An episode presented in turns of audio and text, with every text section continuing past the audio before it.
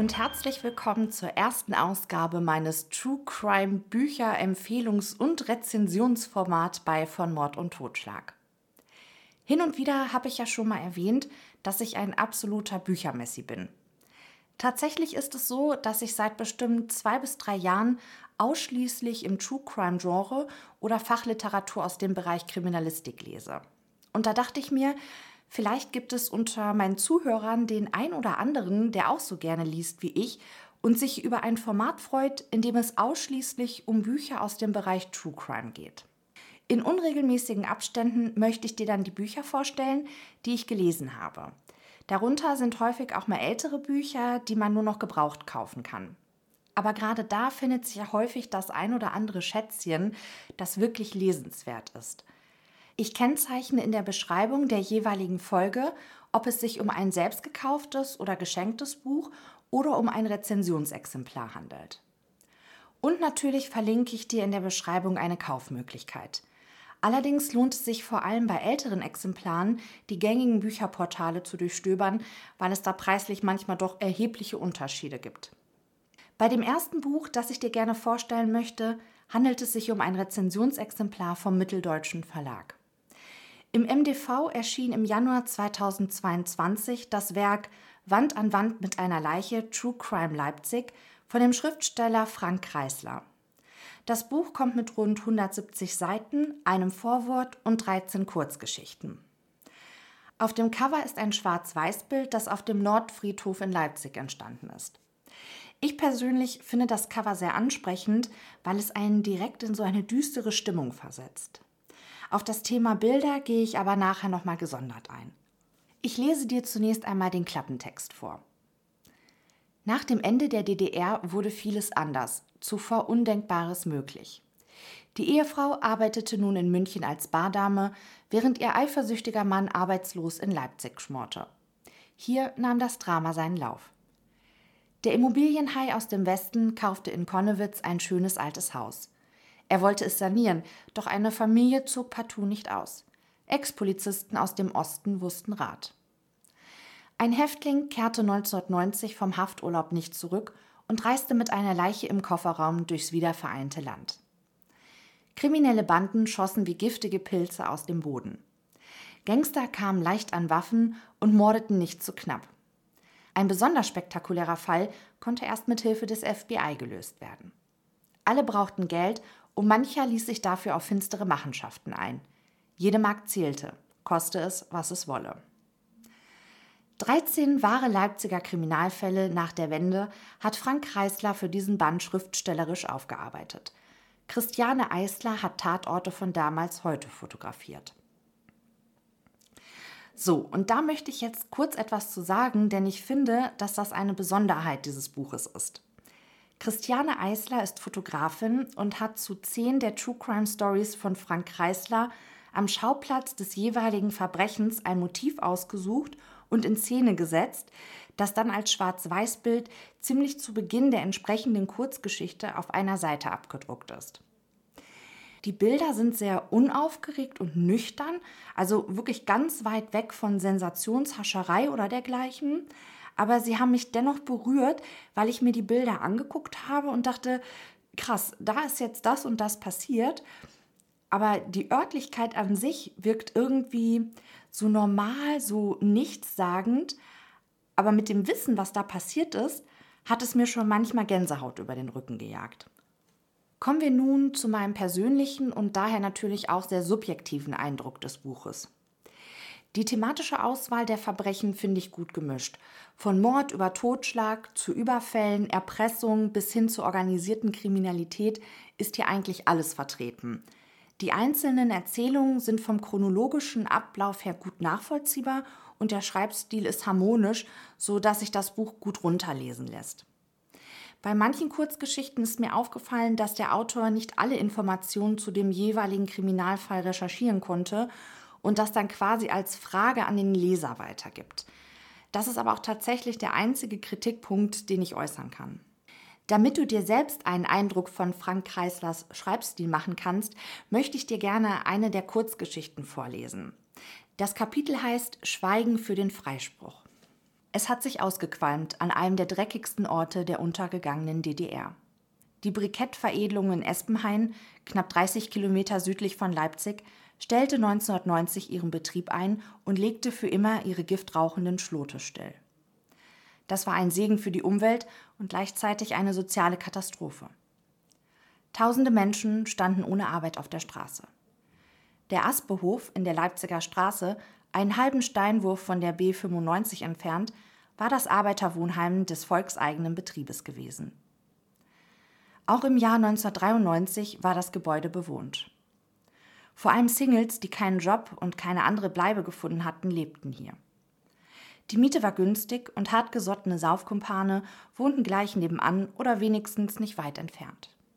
Am Nachmittag des 22. Januar 1993, einem Freitag, traf sich in der Wohnung des 32-jährigen Heiko Schuster die Nachbarschaft zu einem Trinkgelage. Wie viele Leute es genau waren, konnte später niemand mit Bestimmtheit sagen. Wenn man dann irgendwann zwischen zwei Flaschen Bier aus dem Fenster sah, war der Tag längst vorbei und die Nacht noch lange nicht zu Ende. Langsam wurde der Alkohol knapp und der 52-jährige Karl-Heinz Zoschke hatte noch Durst. Er war erst vor wenigen Tagen aus einem Leipziger Gefängnis entlassen worden und hier untergekommen. Am späten Abend, etwa eine Stunde vor Mitternacht, brach der seit Jahren arbeitslose Schwelereiarbeiter in die nebenan gelegene Gaststätte Aspe auf, um Nachschub zu holen.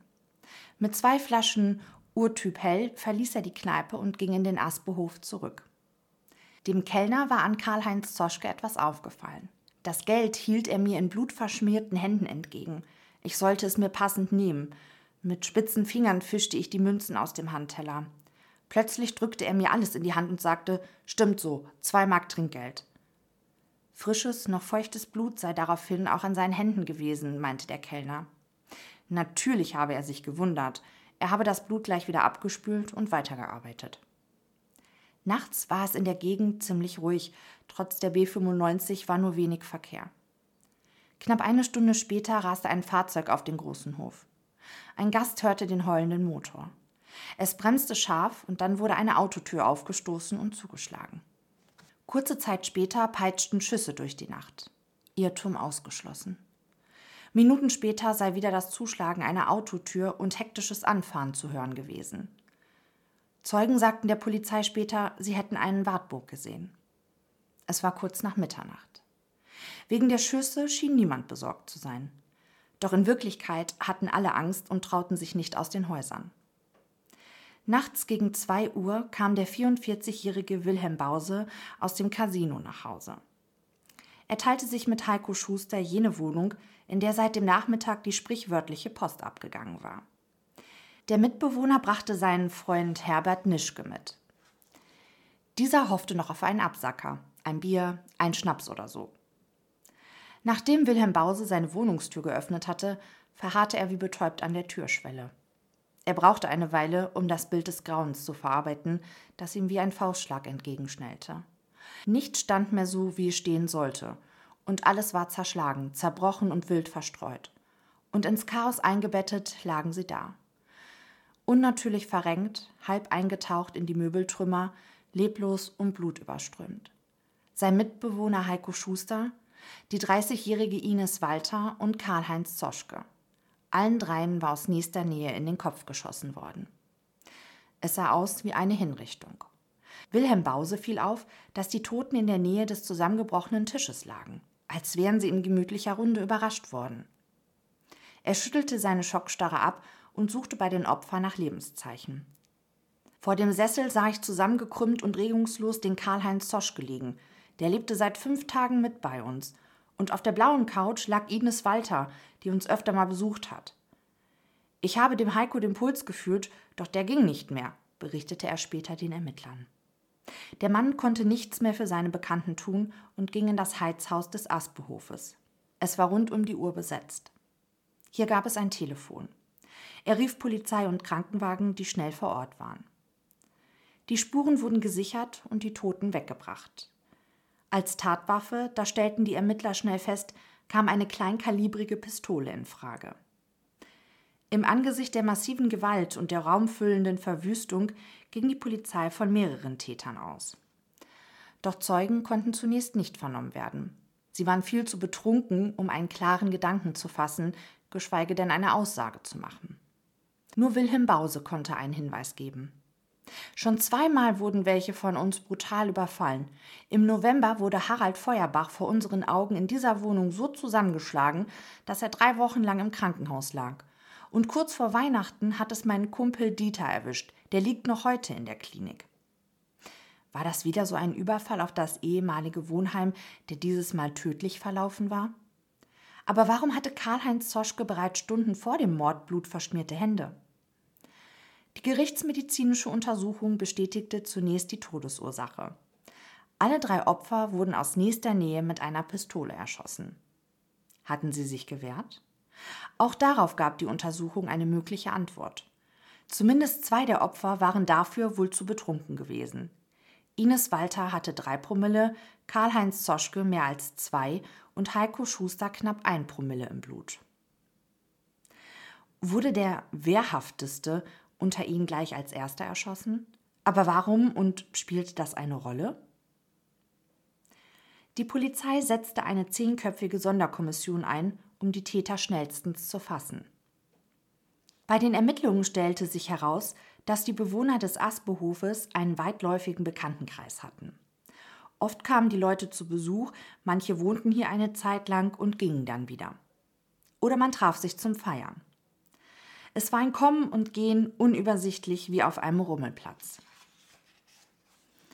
Genauso soll es sich am Tatabend zugetragen haben, berichteten die Zeugen, als sie wieder nüchtern waren. Zahlreiche Personen aus nah und fern waren da gewesen. Am Abend sei in der Wohnung ein Streit ausgebrochen, der zu einer strammen Schlägerei geführt habe.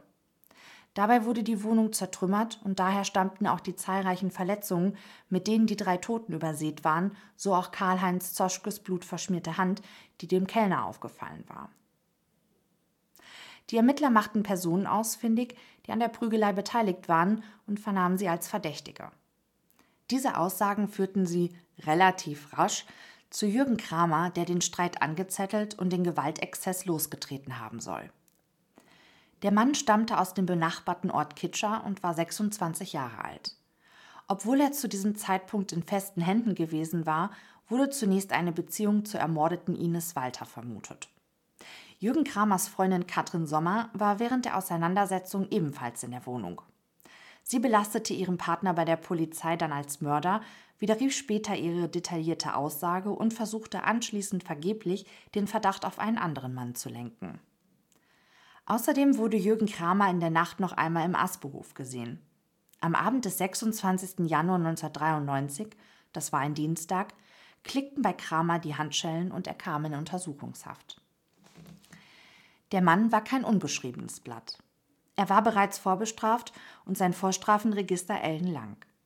Seit 1983, bereits als Jugendlicher, saß er einige Male im Gefängnis, verurteilt wegen Betrugs, Diebstahls und Raub. Auch mit Urkundenfälschung, Körperverletzung und anderen Delikten hatte er sich hervorgetan.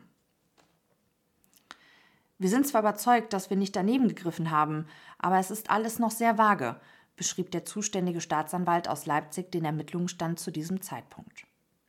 Aber was hatte den mutmaßlichen Täter dazu gebracht, derart auszurasten und Stunden später drei Menschen zu ermorden?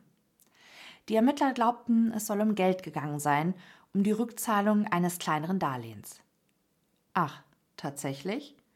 Zumal Anfang April 1993, Jürgen Kramer saß seit mehr als zwei Monaten in U-Haft, bei der Bornea Polizei ein Mann auftauchte, der in jener Nacht Feste mitgeprügelt hatte und sich nun selbst des dreifachen Mordes bezichtigte. Doch die Polizei hatte ihren Täter bereits und ließ den Mann einfach laufen.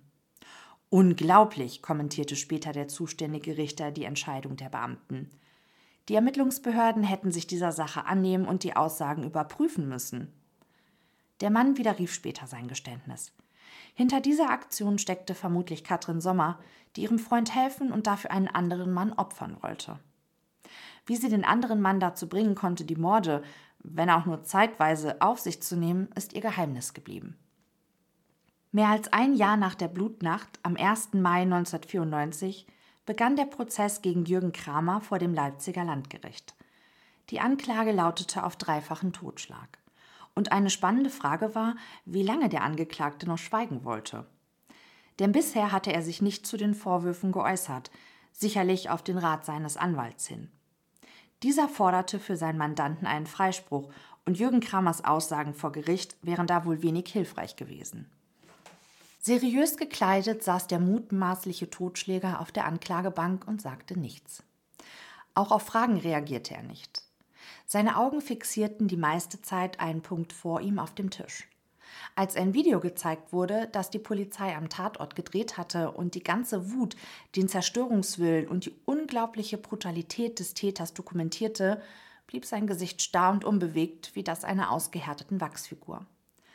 Doch am zweiten Verhandlungstag meldete sich der Angeklagte nach 13 Monaten des Schweigens überraschend zu Wort. Er wandte sich an Katrin Sommer, seine frühere Freundin. Sie sollte als Zeugin aussagen. Willst du mich heiraten? Rief er ihr lächelnd zu. Es entstand spontan der Eindruck, dass er ausgeblendet hatte, worum es hier ging, und einfach an was Schönes dachte. Was zunächst wie ein unpassender Scherz, ein surrealer Zwischenfall anmutete, entpuppte sich als gut durchdachte Aktion. Mit dieser Frage wollte die Verteidigung allerdings keinen Zweifel an Kramers Zurechnungsfähigkeit wecken, sondern die Zeugin von ihrer belastenden Aussage entbinden.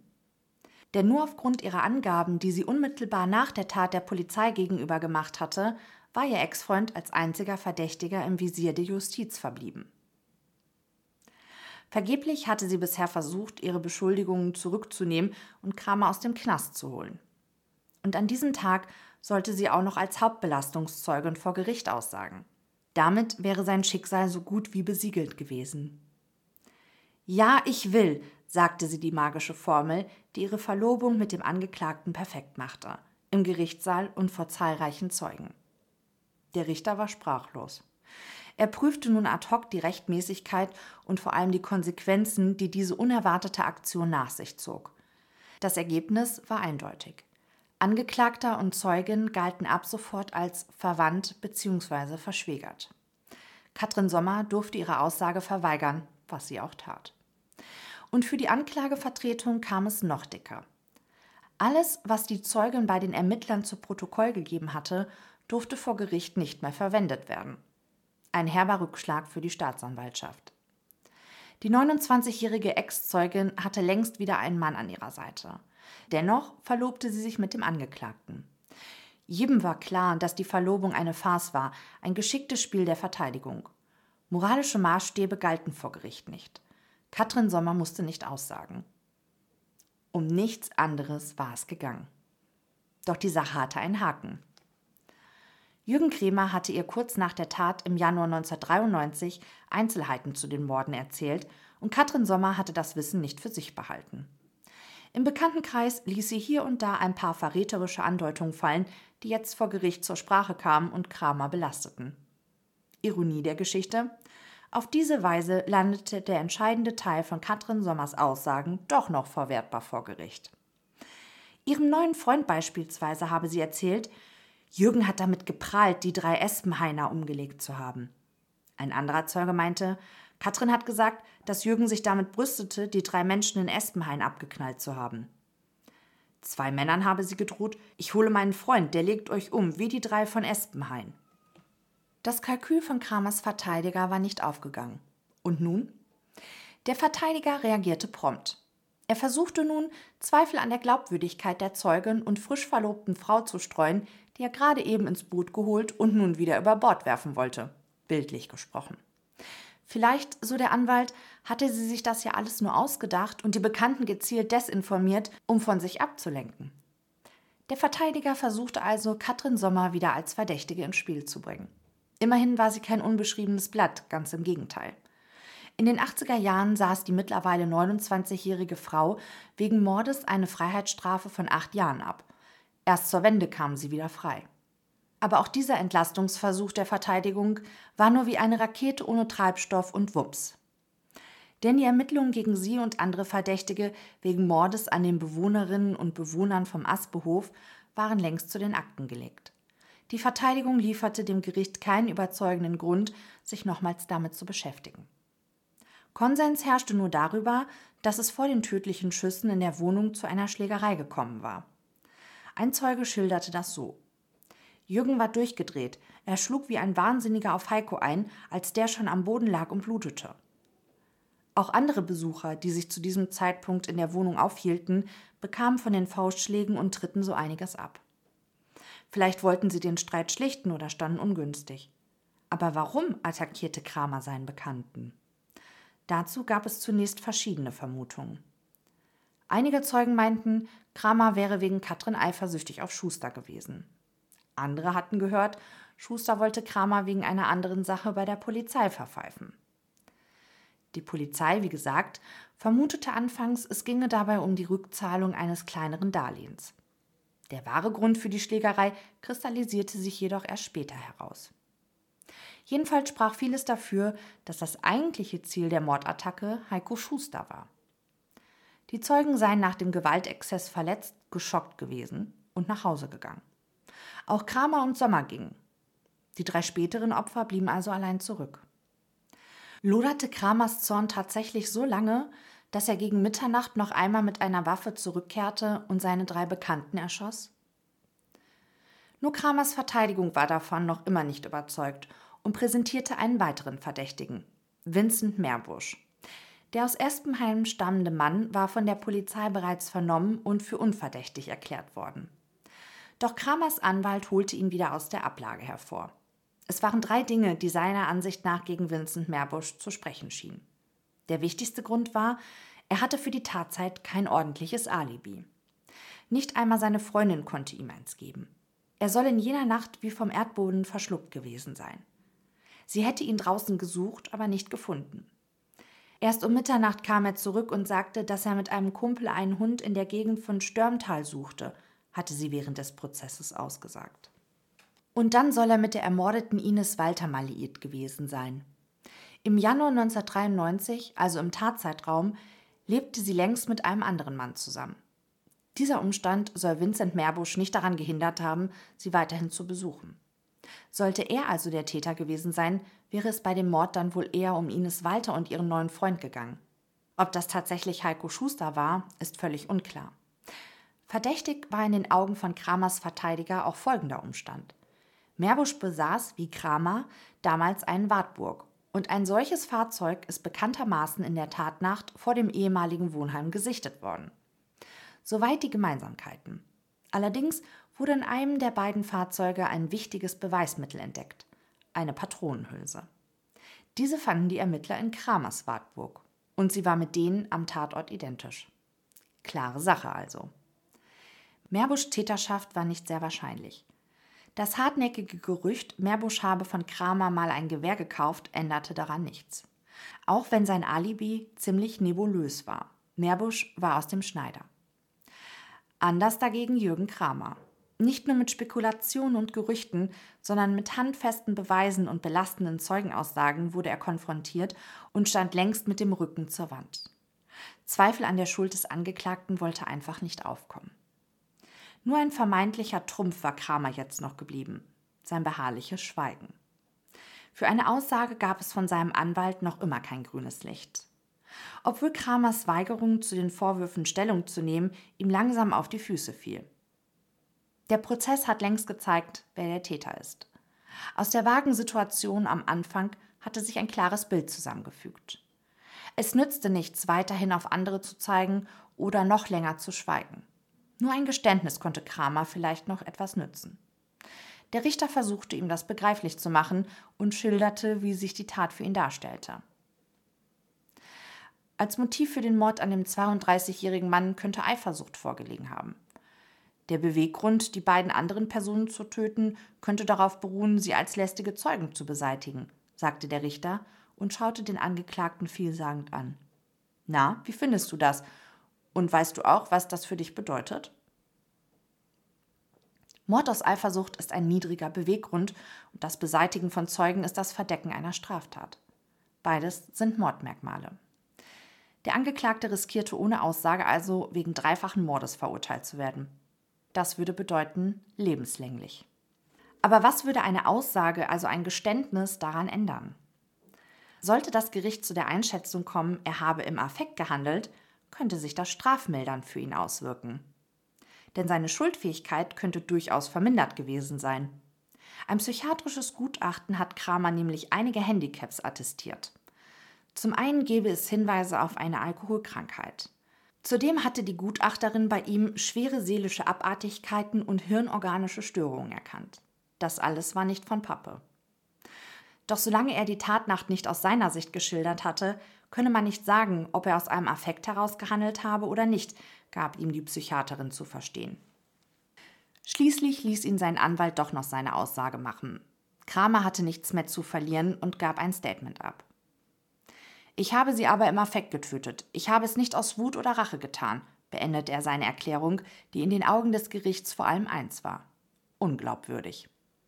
Mit dem gewalttätigen Streit hatte sich die Angelegenheit für Kramer noch längst nicht erledigt. Im Gegenteil. Er war eifersüchtig auf Schuster und beschloss zu Hause, das Problem noch in dieser Nacht endgültig aus der Welt zu schaffen.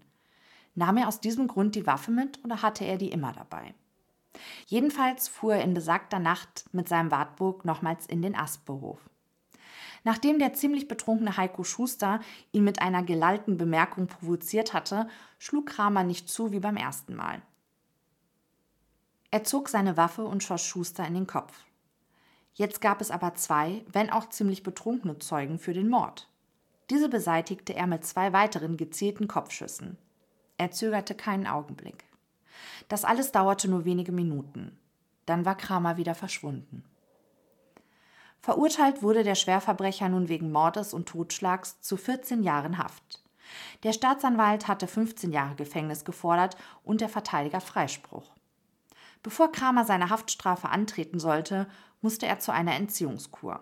Wegen seiner Alkoholabhängigkeit hatte er tatsächlich mildernde Umstände bekommen. Mein Fazit. Insgesamt eine klare Leseempfehlung. Die Kurzgeschichten sind kurzweilig und dennoch schafft Frank Reisler es, einen mitzureißen. Und wie schon gesagt, die Idee, einige der Erzählungen von nicht reißerischen Bildern der Tatorte begleiten zu lassen, finde ich wirklich sehr gut umgesetzt. Daher gebe ich Wand an Wand mit einer Leiche True Crime Leipzig von Frank Reisler 4 von 5 Sternen.